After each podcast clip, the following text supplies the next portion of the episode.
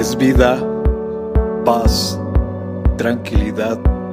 Les habla Hugo Fortes y esto es Palabra con Poder.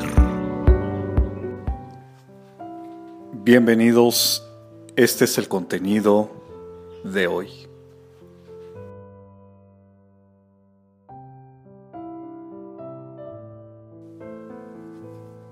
A pesar de las pruebas y luchas, Dios te ha llamado a ser de bendición. No permitas que nadie te convenza de lo contrario. Y haré de ti una nación grande, y te bendeciré y engrandeceré tu nombre, y serás bendición. Génesis capítulo 12, verso 2. Comparte, será chévere.